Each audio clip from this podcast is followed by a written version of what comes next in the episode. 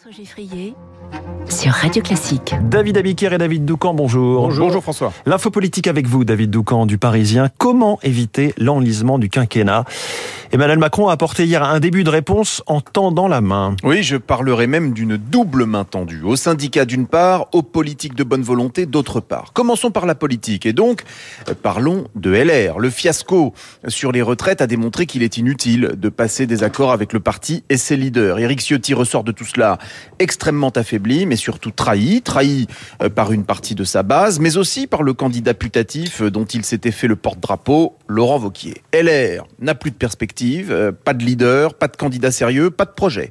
Dans ces conditions, les choses peuvent peut-être bouger. Le trouble est tel aujourd'hui à droite que ce qui paraissait impossible hier peut devenir imaginable aujourd'hui. Il faut un accord politique pour redresser ce pays et la droite a une responsabilité à lancer samedi, Rachida Dati, joignant sa voix à celle d'un Jean-François Copé, par exemple, et surtout sur la ligne défendue depuis longtemps par Nicolas Sarkozy lui-même. Emmanuel Macron a demandé à sa première ministre d'élargir sa majorité autant que possible. La piste de l'accord en bonne et due forme est pour l'instant écartée, mais certains macronistes imaginent des figures de droite écœurées par les divisions internes entrer au gouvernement et embarquer avec eux euh, en soutien de la majorité qui sait 10 ou 20 députés. Et les syndicats?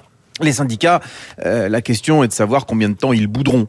Euh, pour l'instant, ils considèrent que le combat sur la réforme des retraites n'est pas fini. On verra s'il y a du monde aujourd'hui, mais les leaders sont pour l'instant fâchés tout rouge. Ils le resteront un moment, mais Emmanuel Macron a mis quelques objets dans l'atmosphère euh, qui devraient les intéresser. L'usure et les fins de carrière, le partage de la valeur.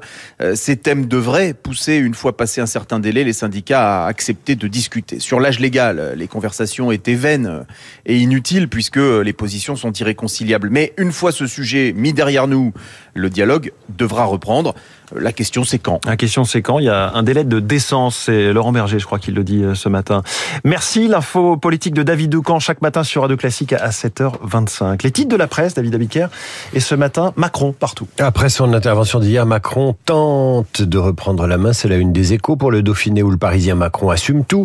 Ni regret, ni retrait. Titre les dernières nouvelles d'Alsace. Face aux Français, il peine à convaincre, estime Ouest France. Le Figaro parle de duel à distance avec les syndicats. La tribune, euh, pour la tribune, Macron estime qu'il fait diversion avec les profits exceptionnels. Pour l'opinion, il maintient tout. Pour la Marseillaise, il a jeté de l'huile sur le feu social. Pour Paris-Normandie, c'est un dialogue de sourds. Quelle réaction de la rue? C'est l'interrogation de Var Matin quand le télégramme évoque un jeudi à haut risque. Merci David Abiker. Vous revenez tout à l'heure à 8h30 pour la revue de presse complète de Radio Classique. Il est 7h27.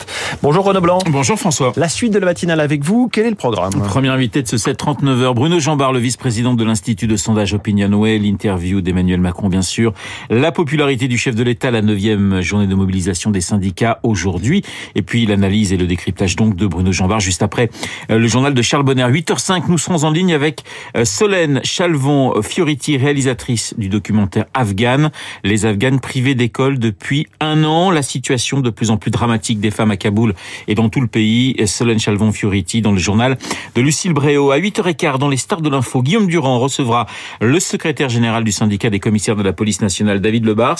Il, euh, les manifestations sauvages, la violence de certains opposants à la réforme, mais aussi les interventions très musclées des forces de l'ordre et ces enquêtes menées euh, par la police des polices. David Lebars dans trois quarts d'heure. Vous n'oubliez pas Esprit Libre à 8h40. Autour de Guillaume, deux journalistes politiques. David Doucan, qui revient pour une seconde séance. Et Bruno Jeudi, Esprit Libre, juste après la revue de presse de David. Mais tout de suite, la